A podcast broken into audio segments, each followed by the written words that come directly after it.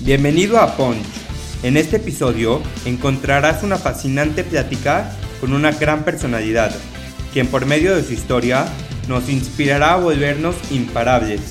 Además, nos dará grandes consejos de vida y nos contará cómo ha podido levantarse de los knockouts que ha recibido. Prepárate para aprender y disfrutar. Esto es Punch y yo soy Edio Mizrahi. ¿Qué onda, Ponche? ¿Cómo estás? Bienvenido a un episodio nuevo de Punch. Hoy tenemos una historia con un súper emprendedor, un proyecto increíble que estoy seguro que a muchos de ustedes ya lo conocen, muchos otros nuevos lo van a conocer y que estoy seguro que les va a encantar. Jan, ¿cómo estás? Bienvenido a Punch. Hola Elio, muchas gracias por tenerme, un gustazo. Nacido en Suiza, Jan Invierta es un emprendedor apasionado por reducir el impacto ambiental. Durante su trayectoria, Cuenta con experiencia en el sector fintech, turismo y alimentos. Desde 2020, Jan fundó Perfecto, un startup que tiene como objetivo rescatar las frutas y verduras que están en riesgo de ser desperdiciadas por estándares estéticos o excedentes de producción, donde han logrado rescatar más de 115 mil kilos de comida. Jan es YC Alumni, ha sido nombrado como una de las 30 promesas de los negocios por expansión y es mentor en temas de tecnología y fintech.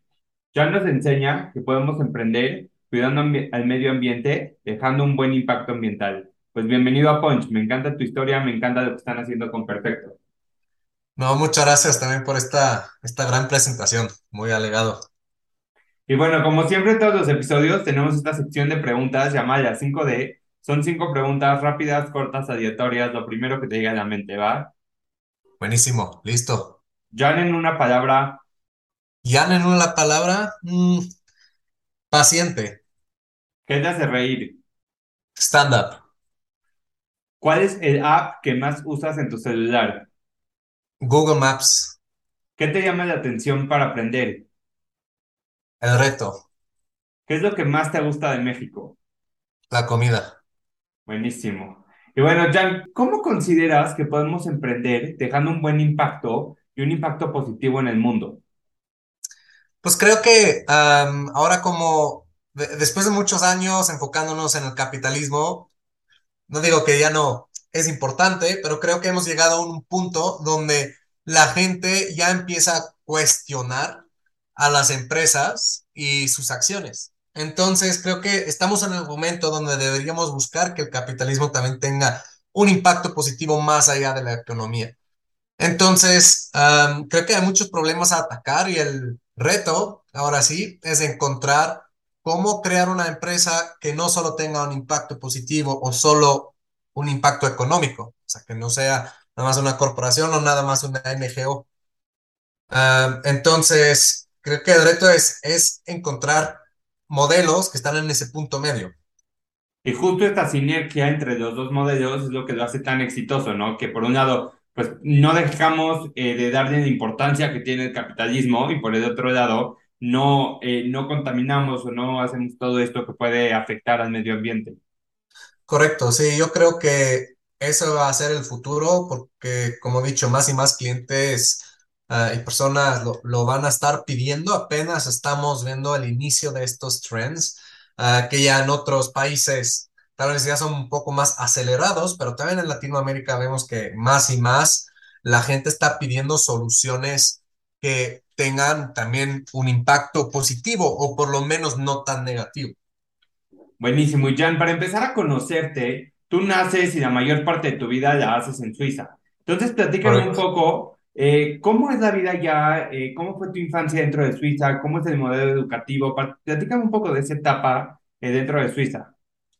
Buenísimo, sí, como bien mencionas, yo soy de Suiza, ah, llevo unos cinco años viviendo en México y pues, ¿qué te digo? Sí, es muy diferente la vida en Suiza en varios aspectos, para tocar tal vez algunos puntos principales. de entrada, yo crecí en un pueblo donde, como me gusta decir, hay más vacas que personas, literal, para que se lo puedan imaginar no hay ni 3.000 personas en ese pueblo, ¿ok? Pero igual hay una infraestructura muy buena, es decir, llego muy rápido a cualquier ciudad, transporte público, etcétera, etcétera. Entonces tampoco es algo que afecta, ¿no? Lo que me ha pasado en México es si hablo de que vengo de un pueblo, piensan que vengo de, una, de un lugar que no tiene ni calles. Entonces, eso no es el caso. Claramente, um, somos afortunados de que hay muy buena infraestructura y pues eso se refleja en muchas partes de, del país, en la sociedad, tanto como la educación. Y pues hablando del sistema educativo, y creo que algo que a mí me personalmente me ha ayudado mucho y que me gusta mucho del modelo de Suiza es que hay un sistema educativo dual. ¿Qué significa eso? Después de la primera, eh, de la primaria y de la secundaria, en Suiza tú puedes ya empezar a construir un poco tu camino de la carrera, ¿no?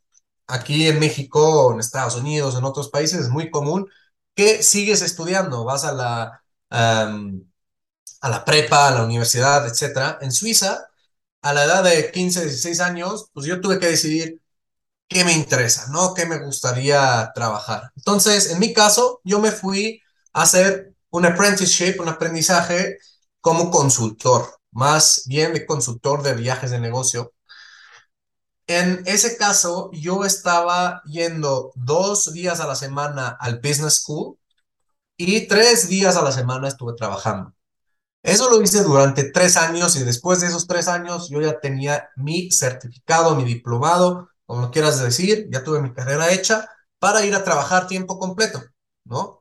Um, y eso es algo bastante normal, eso lo puedes hacer para muchos diferentes puestos en Suiza, para trabajar en la banca, en, en, seguros, en viajes como yo, lo que sea. Y lo que me gusta de eso es que ya con una edad joven empieces, empiezas a aprender no solo sobre lo teórico, sino también lo práctico. Y eso me ha ayudado mucho. Por otro lado, también puede ser el camino tradicional, como lo conocen aquí en México, que vas estudiando, ¿no? Y luego vas a la universidad. En mi caso, lo que yo hice es, después de terminar esos tres años, yo me fui a, a, trabajar, a trabajar un tiempo, me fui a viajar, luego tuve que ir a militar, que en Suiza es mandatorio, es decir, tuve que servir mi tiempo. Afortunadamente no nos metemos en guerras. En Suiza es un país muy pacífico, entonces más para proteger el país y, y la población. Um, y después de eso, pues ya decidí que quería estudiar más. Me metí a estudiar International Management en Suiza y como parte de eso hice un año en el extranjero y ahí ya decidí irme a México. Y así es como al final del día acabé viviendo en México, ahora ya unos cinco años, entonces llegué como estudiante de intercambio, me quedé por trabajo para una fintech y ya, pues como perfecto. Eso todo poco resumido, digamos. Y platícame un poco cómo es que decides irte de intercambio a México, o sea, cómo es ese proceso de elección, por qué México, eh, y qué es lo que te enamoró, qué es lo que más, qué es lo que te gustó de México, dónde viste una oportunidad, que pues ya decidiste quedarte y llevar cinco años aquí. Sí, muy buen punto. Um, déjame, déjame pensar cómo llegó a eso. Yo tenía la oportunidad de, afortunada de, de elegir de varios países que trabajaban con nuestra universidad y a mí siempre me llamó mucho la atención Latinoamérica. Anteriormente tuve la oportunidad de viajar mucho en Asia, pero en Latinoamérica únicamente conocía Cuba. ¿Conocías México o no? No, para nada, pero uno de mis muy buenos amigos de Suiza era mexicano. Entonces, él siempre me hacía quesadillas, me hacía tacos, um, me dijo, prueba este tequila, prueba este. Y ya cuando se trató de decidir a dónde ir a estudiar, me dijo, güey, tienes que irte a México. Claramente. Bueno, ¿por qué no? Um, entonces, al final, la universidad me mandó a México y afortunadamente fue probablemente una de mis mejores decisiones en la vida. Y bueno, vienes a México de intercambio y algo que muchos no saben de ti es de que estando en México decides ser dropout, dejar la carrera cuando ya llevabas pues dos tercias partes de, ella. ¿Cómo fue esta decisión y qué representó para ti? Sí, eso fue una decisión difícil en el sentido de que yo sabía muy bien qué quiero hacer, pero pues habían muchas personas diciéndome que no lo debería de hacer. ¿A qué me refiero? Como bien dices, uh, tenía dos tercios de mis estudios terminados, es decir, para mi bachelor's yo tenía que estudiar tres años, dos en Suiza uno en el extranjero. Acabando en México, yo ya estaba trabajando para una fintech, una fintech de Suiza que se llama Sonect. Y yo tenía la oportunidad, como ser uno de los primeros empleados en esa startup, de liderar la expansión a otros países. En inicio fue para Estados Unidos o también explorar México. Entonces eso para mí fue una oportunidad única que dije, bueno, puedo pausar mis estudios y tomar esta oportunidad para liderar esa expansión para una empresa o me regreso a Suiza a estudiar como cualquier otra persona.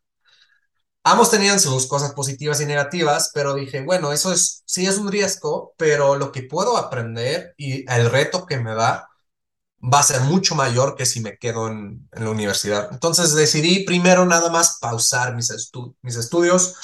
Tenía la oportunidad de pausarlos hasta dos semestres.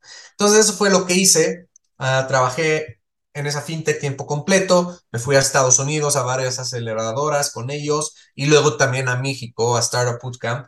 Y la verdad es que aprendí muchísimo, mucho más que durante los años antes estudiando y crecí mucho como persona, también teniendo la oportunidad de liderar a otras personas aún teniendo 22 años. Entonces, después tuve que tomar la decisión otra vez, cancelo mis estudios o sigo con el trabajo donde todo estaba yendo de maravilla. Entonces decidí tomar ese camino, seguir dándole a, a, a que es el nombre de esa fintech. Y pues claro, tenía mucho, muchas personas, muchos amigos, también familiares, um, que me dijeron, ¿estás seguro que quieres hacer eso? Mejor termina primero tus estudios, así tienes un título de seguro. Entonces tenía como todas esas voces diciéndome, que regresate a Suiza, termina eso y luego haz lo que quieres hacer. Pero, pues no, para mí lo que yo quería era el reto. Yo, lo que yo quería es encontrar la forma de crecer, salir de mi comfort zone y por eso decidí seguir ese reto um, y, y cancelar mis estudios. Y al final creo que tomé la decisión correcta. Me identifico muchísimo con lo que estás diciendo porque yo justamente ahorita estoy en la misma etapa en la que tú te encontrabas ahí. Acabo de pausar eh, mis estudios porque por empezar con mi startup, estar como pues más full time, tener más tiempo, tener más claridad mental, creo que luego pues estar en muchas cosas a la vez puede ser contraproducente porque mentalmente no podemos fluir. Entonces me identifico muchísimo con todo lo que estás diciendo, los comentarios de familiares, de amigos. Eh, acabo de tomar esa decisión hace un par de días. Así que, ¿qué le dirías a Jan? eh, pues cuando estaba en ese momento de tener que tomar la decisión, con todos los años de aprendizaje que ya llevas? Pues creo que afortunadamente no le tendría que decir nada diferente. Creo que tomé la decisión correcta en el sentido de que escuché realmente lo que yo quería hacer. Mi toma de decisión también fue basada en, o sea, no, no fue nada más decir, ah, ok, es lo que quiero hacer, entonces lo hago. O sea, sí, sí lo medité y también puse en esa decisión qué, en qué cosas me puede afectar negativamente y positivamente. Entonces, o sea, sí, sí creo que es una decisión que se tiene que tomar sabiamente en ese sentido, no nada más por, por querer ser dropout, ¿no? Que a veces hasta suena sexy, porque hay muchas historias de, de emprendedores que han hecho eso. Entonces creo que sí es una decisión que se tiene que meditar muy bien. Ahora, en mi caso, lo que a mí más me ayudó a tomar esa decisión fue, yo sabía las, las habilidades que ya tenía. Entonces dije, bueno, si la cago, yo sé que puedo regresar y encontrar un trabajo y retomar los estudios. Entonces, yo ya sabía que tengo un safety net en ese sentido. Que me respalda de, cierto, de cierta manera, que podría regresar a Suiza y trabajar. Entonces también, en cierto, en cierto punto, también estaba en una posición privilegiada para tomarse esa decisión. Pero sí, al final lo que creo que diría es justo eso, escuchar realmente a mis propios pensamientos, porque es lo que hasta ahora siempre también me ha funcionado muy bien. Y además creo que puede sonar un poco más rimbombante o más fuerte tomar esta decisión, pero al final es, pues me puedo dar seis meses, un año, como tú dices que era tu caso, pues voy viendo, no es una decisión que tienes que tomar ahorita si ya nunca vas a regresar, si vas a retomar tus estudios, y un poco puedes ir fluyendo a ver cómo el camino se te va presentando, ¿no?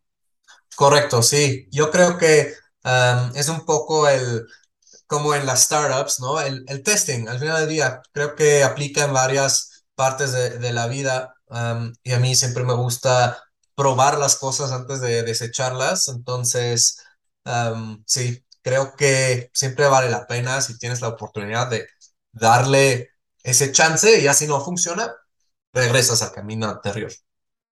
Buenísimo, y bueno, tu trayectoria laboral es muy amplia, ya nos platicaste un poco que tienes experiencia en turismo, en el, sector de fintech, pero algo que me llama mucho la atención de ti, que empieza a formar un poco lo que hoy es perfecto, es tu experiencia como mesero.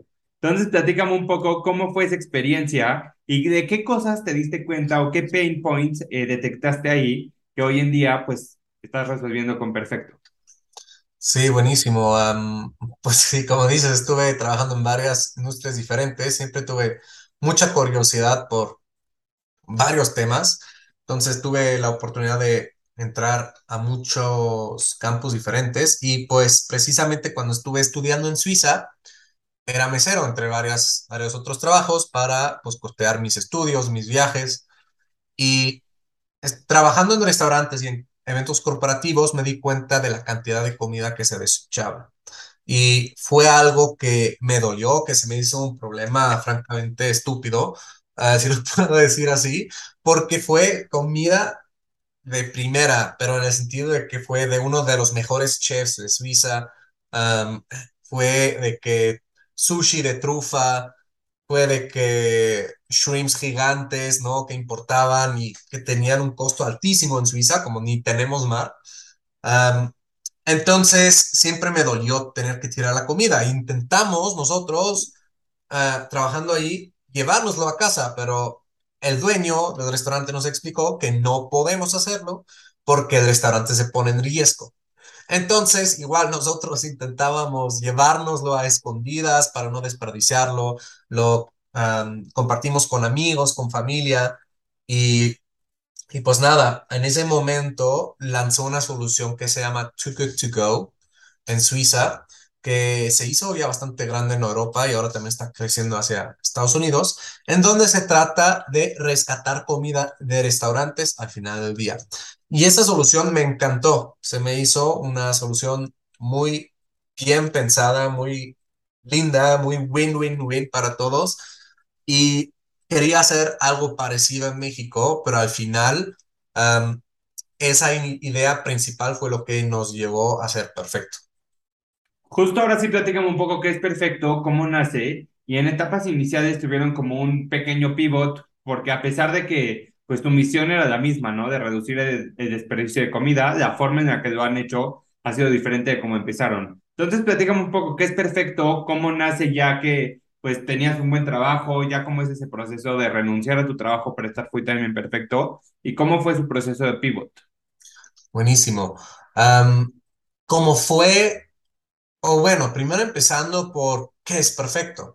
Nosotros en Perfecto, como bien dices, buscamos reducir el desperdicio de alimentos. ¿Cómo lo hacemos? Ofrecemos una caja de frutas y verduras imperfectas enviado a domicilio para que nuestros clientes puedan no solo ayudar a reducir el desperdicio, sino también puedan ahorrar tiempo y dinero pidiendo su súper a casa. Ahora voy a entrar al rato un poco a qué me refiero con esos productos imperfectos, pero ¿cómo llegamos a esto? Cuando estuve to- todavía trabajando en la fintech, decidí que quiero lanzar una startup que ataca ese problema que había visto en los restaurantes. La idea inicial que quería proponer o llevar a México fue esa idea de Too Good To Go. Entonces empecé a trabajarla, empecé a, a- a a trabajar en un MVP, desarrollé un, un prototype, hablé con restaurantes, usuarios potenciales y también con otras empresas o soluciones que estaban intentando hacer algo similar o que lo habían intentado. En el camino también conozco a Anaí, mi socia, y juntos seguimos trabajando en ello, pero también nos damos cuenta que el gran desperdicio de los alimentos en México ocurre durante la cadena de suministro y no a nivel de, del consumidor o restaurantes. También ahí hay mucho desperdicio, pero es en la cadena donde se encuentra la mayoría. Entonces, estamos siempre dando vueltas, encontrando otros datos que apoyaban ese statement y Anaí se recuerda a un momento donde vivía todavía con sus papás y su papá llegaba a casa con una canasta de limones que no le aceptaban los restaurantes, porque su papá era productor de cítricos y los restaurantes le dijeron que esos limones eran demasiado chiquitos, demasiado feos, lo que sea, entonces los consumí, consumaban en, en casa, vean ahí. Y ahí fue cuando dijimos, oye, pero entonces si él tenía ese problema, seguramente hay otros productores con el mismo. Entonces fuimos a investigar más, hablamos con más productores, encontramos que efectivamente era un gran problema, había muchos estudios al respecto y encontramos en otros países también modelos similares a lo que hoy está haciendo Perfecto de esta caja de suscripción. Dijimos, bueno, intentémoslo y ahí fue donde hicimos ese pivot. ¿no? De cambiar de ese modelo de good to go, de rescatar comida de los restaurantes, a rescatar productos imperfectos de los productores. Y pues nada, el resto es historia, como se dice, ¿no? O sea, literal, eso empezó a pegar. Pero ¿a qué me refiero si hablo de productos imperfectos? Lo que pasa en la industria alimenticia es que muchas frutas y verduras, de hecho casi el 50% de toda la cosecha, Latinoamérica se tira.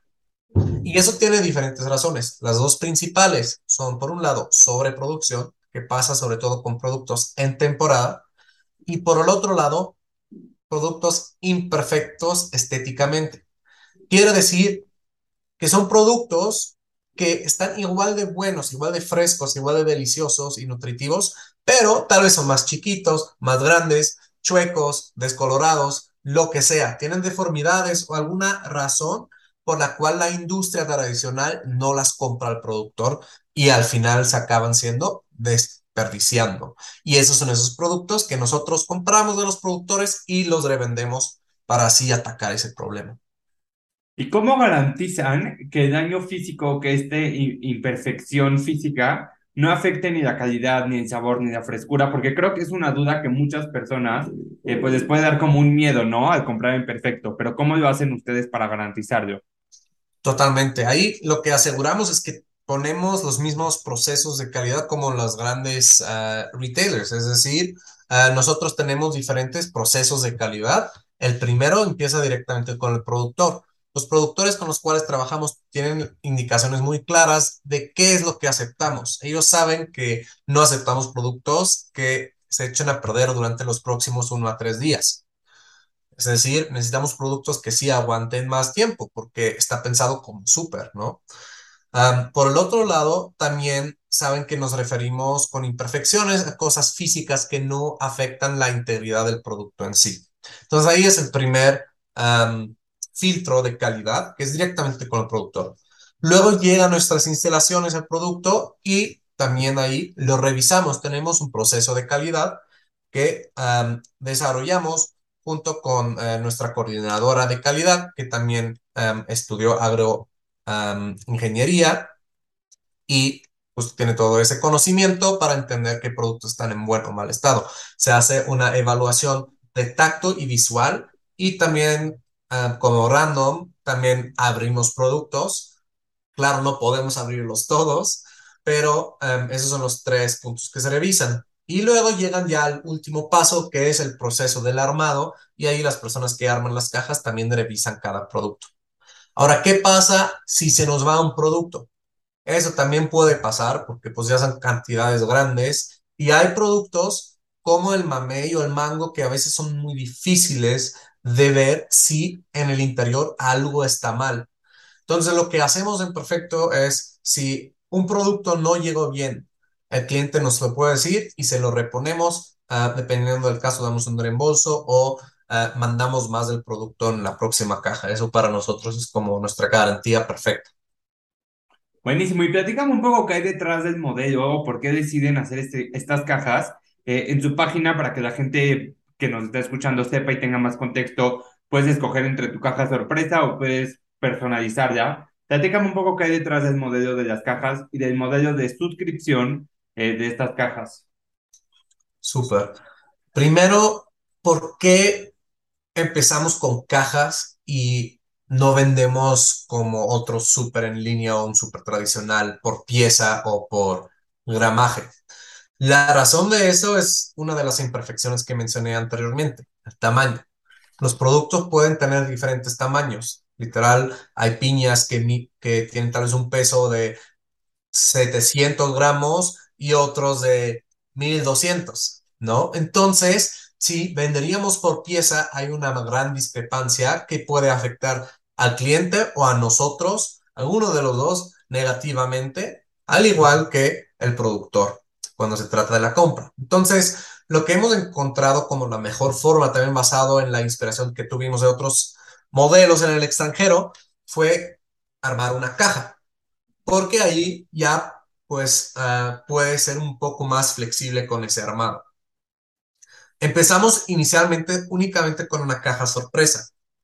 En esa caja sorpresa podías nada más decirnos qué productos no te gustan para que no los incluyamos y al resto era sorpresa. Y los productos, y eso sigo hoy también, siempre son productos mexicanos de temporada. Eso también es muy importante. No ofrecemos productos importados porque pues tiene otra vez otro impacto negativo. Pero dicho eso, una vez que empezamos con esa caja sorpresa, claro, había más y más clientes diciéndonos, oye, pero no hay forma de que yo pueda elegir los productos. Entonces, con lo que fuimos aprendiendo, ya encontramos la forma de que sí le podíamos dar al cliente la opción que cada semana puede elegir qué productos quiere en su caja y de acuerdo a eso la armamos. Y ahora el próximo paso, lo que estamos a punto de lanzar, es que no solo puedan elegir los productos, sino también las porciones de cada producto. Es decir, tal vez eres una persona que le gusta más el plátano que a, el plátano que a otra persona. Entonces vas a querer una mayor cantidad de plátanos. Ahora, todavía tenemos el problema que no podemos dejarte elegir por piezas o gramaje exacto. Entonces, como lo vamos a resolver, es que podrás decir, ah, ok, quiero dos porciones y te va a decir una porción equivale a, por ejemplo, tres a cuatro plátanos, ¿no? Entonces vamos a dar un rango.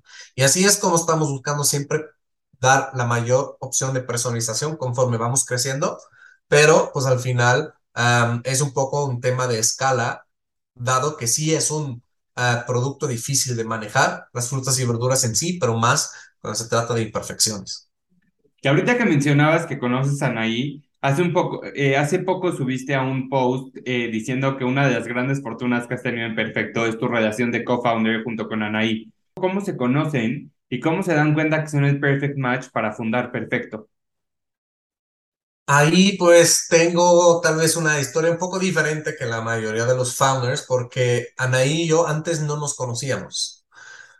¿Cómo fue ese proceso? Cuando yo decido empezar perfecto, o bueno, en ese momento, la idea anterior, dije, no quiero ir este camino solo.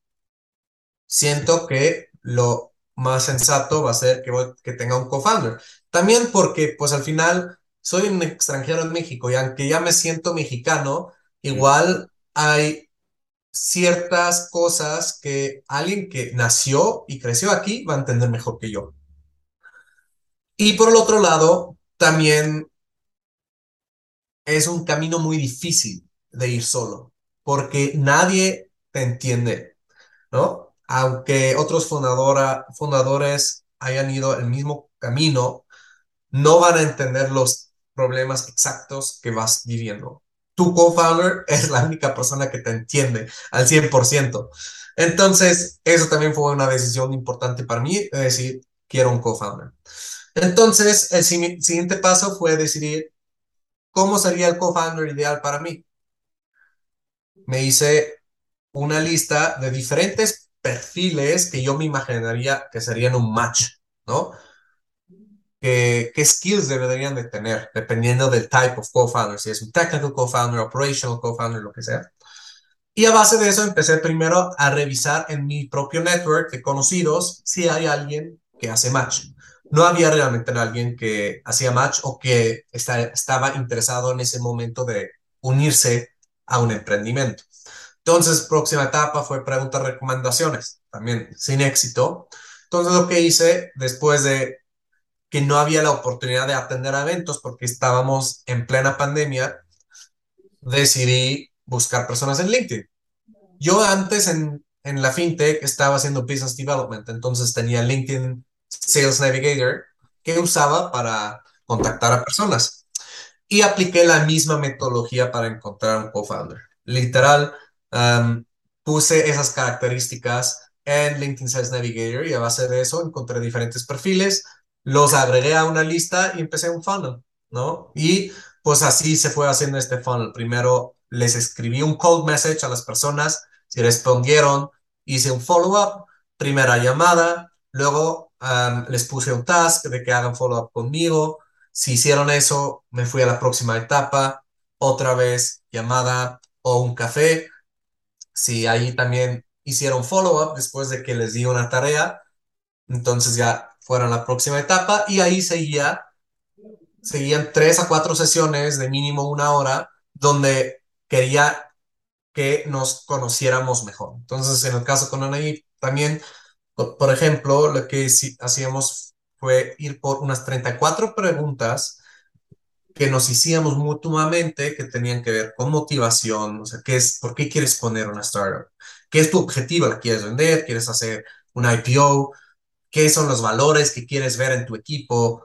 ¿Qué es el rol que te imaginas tener las responsabilidades? ¿Cómo va a ser el equity split? Muchas, muchas cosas así. Y el hecho que hice este proceso me ayudó a descartar rápidamente a muchas personas, pero también al mismo tiempo encontrar ese match con Anaí. O sea, vimos que teníamos una visión muy similar, vimos que teníamos los mismos valores, las, la misma motivación, que queríamos hacer las cosas por las mismas razones. Y una vez pasado ese proceso, que fácil fue mínimo un mes, decidimos trabajar juntos y ver qué pasa. Y pues hasta hoy seguimos trabajando juntos y la verdad creo que haber hecho este trabajo profundo de conocernos fue lo que nos ayudó a tener esta gran relación como co-founders, donde nos confiamos, donde estamos súper alineados en nuestros pensamientos y hacia dónde queremos ir y donde podemos ejecutar mucho más rápido, ¿no? Me encanta la manera en la que lo hicieron porque como que pusieron las cosas difíciles, las preguntas que luego pueden ser incómodas entre co-founders desde un principio, ¿no? Y así ya tenían pues el rastro de las respuestas de cada uno, ya sabían un poco los dos a qué se estaban metiendo, con qué tipo de persona y así pues poder tener una relación mucho, mucho mejor y más duradera. Exacto. Y además empezar de una forma tan abierta, comunicando, nos sigue dando muchos frutos hoy en día, porque no nos tenemos miedo de decirnos las cosas como son. Tenemos una relación con mucha confianza donde si algo no le late a nadie de, lo que hice, me lo puede decir. No se tiene que esconder y aguantárselo. Me lo puede decir, oye, ¿sabes qué? La neta, esto no estuvo bien. O la neta, no me gusta que trabajas de esta manera o siento que aquí podrías mejorar. Entonces también nos ayuda a seguir mejorando todo el tiempo como, como líderes, ¿no? Como founders, porque nos podemos decir las cosas sin bullshit. Buenísimo. Y bueno, Jan, ustedes son parte de YC en el Summary del 21. ¿Cuáles consideras que fueron los puntos esenciales para lograr ser admitidos? Yo creo, bueno, más que yo creo, tengo muy claro los tres puntos principales, porque de hecho también lo quería saber cuando fuimos aceptados. Porque nosotros lanzamos nuestro MVP, entregamos la primera caja a finales de enero. Y todavía estábamos trabajando tiempo completo en nuestras empresas anteriores. Anaí en Uber y yo en Sonec. Y solo tres meses después, aproximadamente, fuimos aceptados a YC. Entonces todavía no teníamos mucha atracción, para decirlo así, ¿no? Teníamos creo que unos 60 clientes. Entonces, también no teníamos esperado que nos van a aceptar tan temprano, pero dijimos, lo vamos a intentar, ¿por qué no? Lo peor que puede pasar es que nos dicen que no. Y pues nada, aplicamos, nos invitaron a una entrevista y también varios YC alumni uh, fueron tan amables de, de, ayudarnos con la entrevista y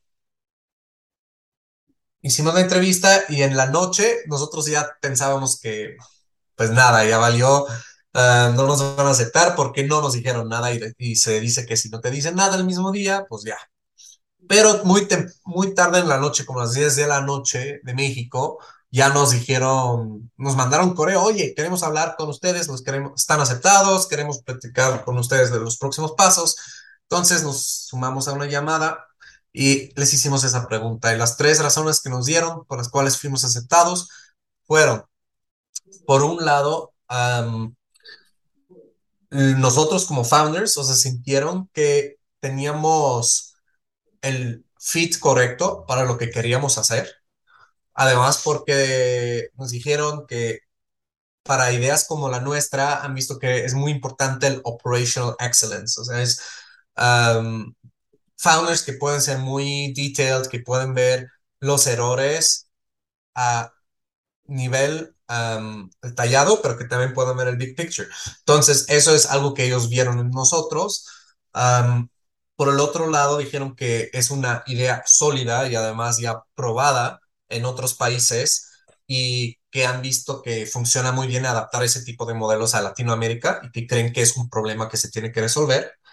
Y por último, porque les gustó que no esperábamos a nadie. Con lo, lo que quería decir con eso es que no esperamos a ningún investor, no esperamos a ningún partner, Simplemente Anaí y yo dijimos, ¿sabes qué? Lo intentamos. Aunque no somos technical co-founders, armamos la plataforma, encontramos la forma de lanzarlo, aunque no teníamos um, un proveedor así, lo encont encontramos la forma para hacerlo con alguien. Entonces, o sea, les encantó el hecho que teníamos ese just do it mentality, ¿no? Y, y pues nada, creo que eso es también en general algo que buscan y para los que escuchan también la razón que que yo recomiendo que si tienes una idea, que simplemente lo intentes. Porque creo que muchas personas piensan que tienes que tener más tracción, que tienes que tener investors, este, que tienes que tener muchos más resultados para que te acepten. Y justo lo que YC está buscando es que seas capaz de demostrar, de validar tu idea, aunque sea poca tracción, sin necesidad de esperar de ellos. Exactamente, o sea, eso es lo que ellos quieren. Ellos quieren ver que estás picando piedra, que estás buscando validar tus assumptions, um, que estás hablando con clientes y que realmente estás creando algo a base del feedback de los clientes. Ni siquiera necesitas tener usuarios activos, ni siquiera necesitas tener que estar haciendo dinero. Hay muchas empresas de YC que llegan a Demo Day y no han hecho ni un peso de, ingresos. Entonces, de verdad, la atracción no es tan importante como muchos pensamos que tiene que ser. Hay muchos factores ahí que influyen, pero realmente lo que les gusta mucho ver es el que simplemente hagas las cosas y que hables con tus potenciales clientes para entender mejor sus pain points. Y ustedes fueron parte del batch eh, remote porque estaban en plena pandemia. Así que, ¿cómo fue esa experiencia y cuáles fueron los eh, principales aprendizajes que tuvieron de YC? Creo que eso es un poco algo que siempre nos va a doler un poco, el hecho que era remoto. Por el lado del negocio, la verdad es que fue lo mejor para nosotros, porque en ese momento que estábamos en YC, Ana y yo todavía estábamos armando cajas. O sea, literal estábamos en la sección de YC, al mismo tiempo estábamos armando cajas para los clientes y luego enviándolos, mientras que estábamos escuchando lo que nos estaban diciendo. Entonces, no hubiéramos tenido la oportunidad de aprovecharlo de la misma manera si hubiéramos tenido que ir a San Francisco. Ahora, de un punto de vista de ego, claro que quieres conocer a todos estos YC partners y los otros founders en persona, porque pues es impresionante lo que conocen, los cracks que son, pero pues ya afortunadamente se están empezando a hacer eventos en persona también donde podemos ir. Pero dicho eso, aparte de, de, de, que fuera remoto, aprendimos muchísimo sobre ese YC mindset de buscar el growth, de buscar hablar con los clientes y no solo trabajar sobre propios assumptions. Um, también tuvimos momentos donde crecimos muy rápido y, nos estábamos volviendo locos porque no sabíamos cómo resolverlo. En nuestro YC partner simplemente nos preguntó, ok, pero, ok, imagi imaginémonos que este crecimiento es agua y ustedes están parados en, en, en un cuarto. Este agua que están sintiendo, ¿lo sienten debajo de su cabeza, debajo de su nariz, arriba de su nariz? ¿Pueden respirar todavía? Y dijimos, bueno, sí, o sea, sí podemos respirar todavía, pero no sabemos cómo resolverlo. Y dijo, entonces no se preocupen, mientras que tengan el agua hasta la nariz y todavía puedan respirar, están bien. No pueden, lo que está mal es si el agua está arriba de la nariz o abajo de la cabeza, porque si está abajo de la cabeza, estás creciendo demasiado lento. Así es un poco ese, ese, ese mindset que fuimos aprendiendo. Y por el otro lado, pues también nos ayudó muchísimo de escuchar de otros founders exitosos, uh, nos ayudó mucho de hacer comunidad con otros YC founders, sobre todo en Latinoamérica, donde la comunidad es muy unida y donde varios nos han ayudado muchísimo. Entonces, al final del día, creo que sobre todo por la comunidad, vale muchísimo el poder ser parte de YC. Y bueno, para empezar a cerrar, sabemos que la vida de emprendimiento pues son montañas rusas, altos y bajos. Eh, y pues con toda tu trayectoria, con toda tu experiencia, con la oportunidad de conocer a otros founders, a partners, pues importantes que seguramente has tenido su mentoría, ¿qué hacks has aprendido para lograr balancear tu vida dentro del emprendimiento y poder tener un equilibrio en tu día a día? Sí, ese es difícil, lo sigo batallando y es algo que Ana y yo siempre buscamos cómo mejorar. No es nada fácil, uh, porque siempre tienes un poco esa ansiedad, tienes ese imposter syndrome, um, ese estrés, la responsabilidad, ¿no? O sea, sí hay como mucha carga emocional. Lo que intentamos es, por lo menos los fines de semana, también tener nuestros propios espacios. Sí trabajamos también los fines, pero intentamos trabajar menos, ¿no? Uh, intentamos poder salir con amigos, despegarnos, hacer ejercicio. También si, si uno de los dos se va un día con, con alguien de la familia, donde sea uh, de viaje, la otra persona lo cubre. Entonces ahí también es otro beneficio de ser, de ser co-founder y no solo founder, porque te puedes cubrir también y darte ese espacio mental que creo que es muy importante. Yo ahora estoy empezando a encontrar como algo que me funciona, que es que durante la semana por lo menos ya me estoy poniendo horarios más claros de cuando me despierto. Yo antes odiaba despertarme en la mañana, todavía no lo disfruto, pero desde que he empezado a hacerlo, he encontrado que suelo tener más energía durante el día, soy más productivo, puedo pensar mejor y estoy menos ansioso. Porque ahora lo que hago es me despierto temprano en la mañana, como a más tardar a las 7, o sea, entre 6.30 y 7 de la mañana me despierto y ya primero hago ejercicio y ya tengo mi primer logro del día. Y así empiezo a entrar a mi día con un primer logro despejado de la mente, ¿no? También ya circulando aire en, mi cuerpo habiendo también ya tomado agua y todo, o sea, hago como varias cosas así que me empiezan a que mi cerebro y, mi cuerpo estén en un estado mental tranquilo y listo para trabajar. Y eso me ha ayudado un montón. Y también el empezar a ponerme horas claras para dormir, porque antes también decía, no, bueno, tengo que terminar eso, termino hasta las 2 de la mañana y luego me levanto a las 5. La verdad, siempre pensé que está bueno, pero, o sea, de vez en cuando, pero he encontrado que son mucho más productivo teniendo mis horarios claros. Y todavía no lo tengo resuelto, pero por ahí va, por ahí creo que va ese, Ahorita, encontrar el balance. Ahorita me surge una duda porque ¿no crees que cuando estás en una etapa de crecimiento constante, un poco sí hay que tener este desbalance para poder crecer de manera exponencial? ¿O tú crees que se puede lograr pues siendo súper estructurado con tus horarios de despertarte? O sea, mi pregunta va, he platicado con muchos founders en este proceso Y pues sí creo que hay una, una constante que los primeros meses o los primeros eh, semanas es muchísimo desgaste, pero un poco ese desgaste es lo que te lleva a cierto nivel de éxito y después ya puedes un poco como balancear más el camino. ¿Tú cómo ves, cómo, cómo ves esa parte?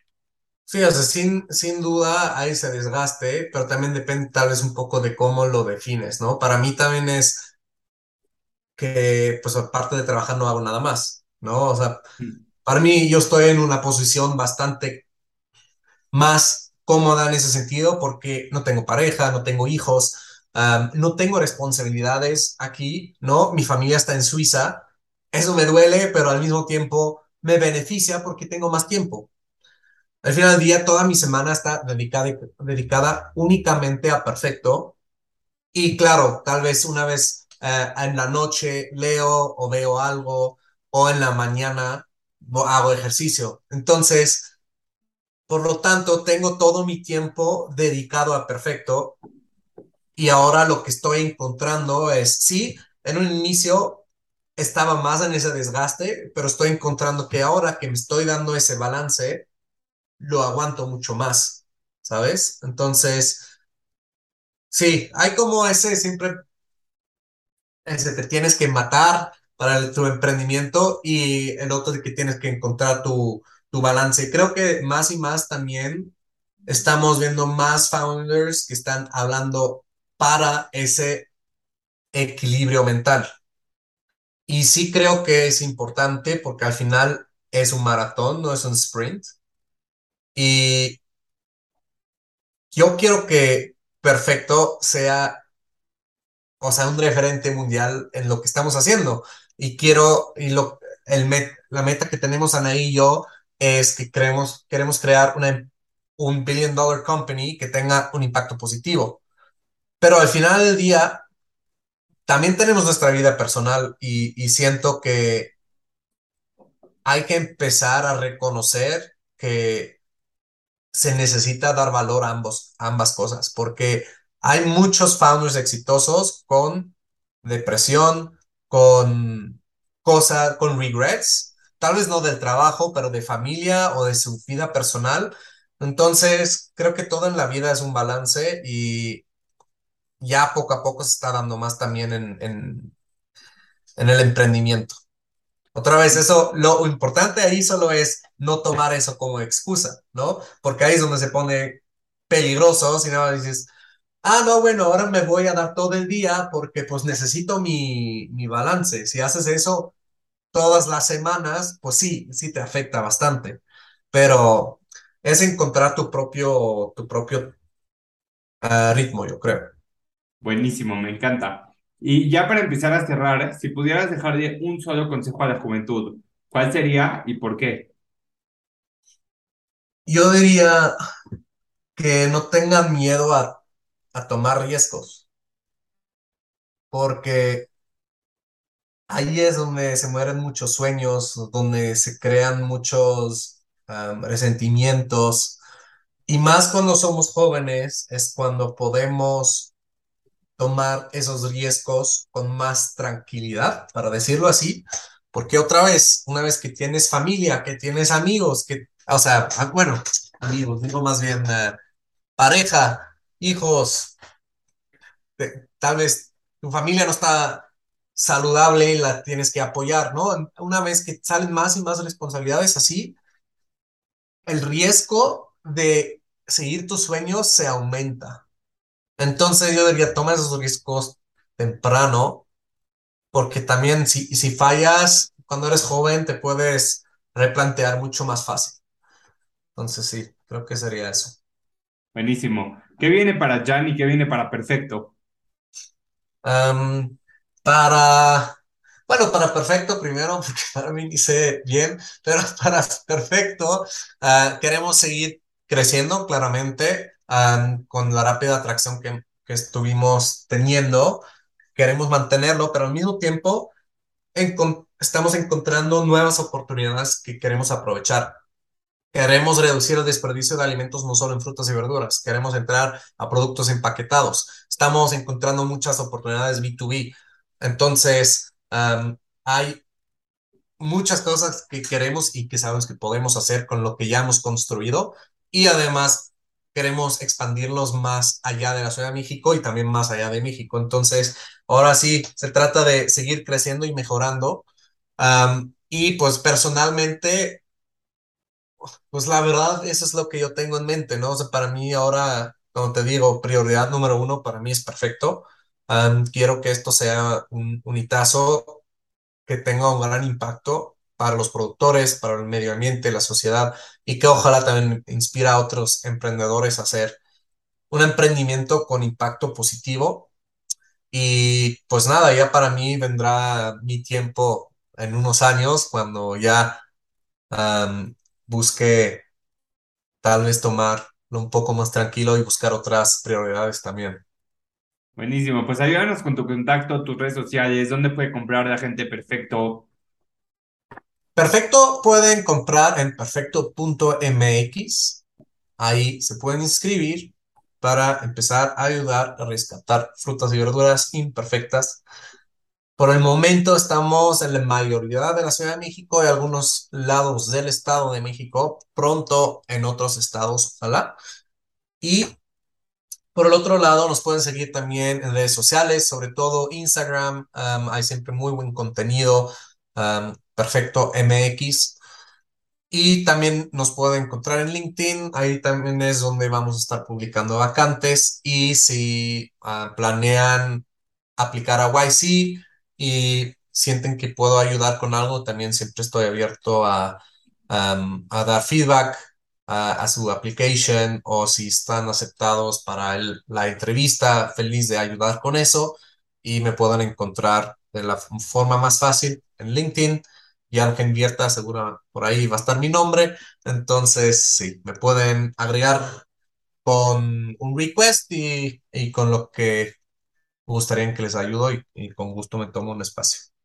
Buenísimo, pues muchísimas gracias, Jan. Gracias por platicar con nosotros, por platicarnos más de ti, de perfecto. Para cerrar el episodio, quiero cerrar con esta frase que un poco, pues, resume lo que hemos estado platicando de cómo debemos de tomar riesgos, seguir nuestros sueños y dejar que los caminos se vayan abriendo. Y dice, no necesitas ser grande para actuar, pero necesitas actuar para ser grande. Me encanta, 100% de acuerdo. Pues muchísimas gracias, Jan. Gracias por ser parte de Punch. Gracias a ti por invitarme a Punch, Elio. Fue un gustazo, de verdad. Um, gracias por, por las muy buenas preguntas y, y lo disfruté de, demasiado. Muchas gracias.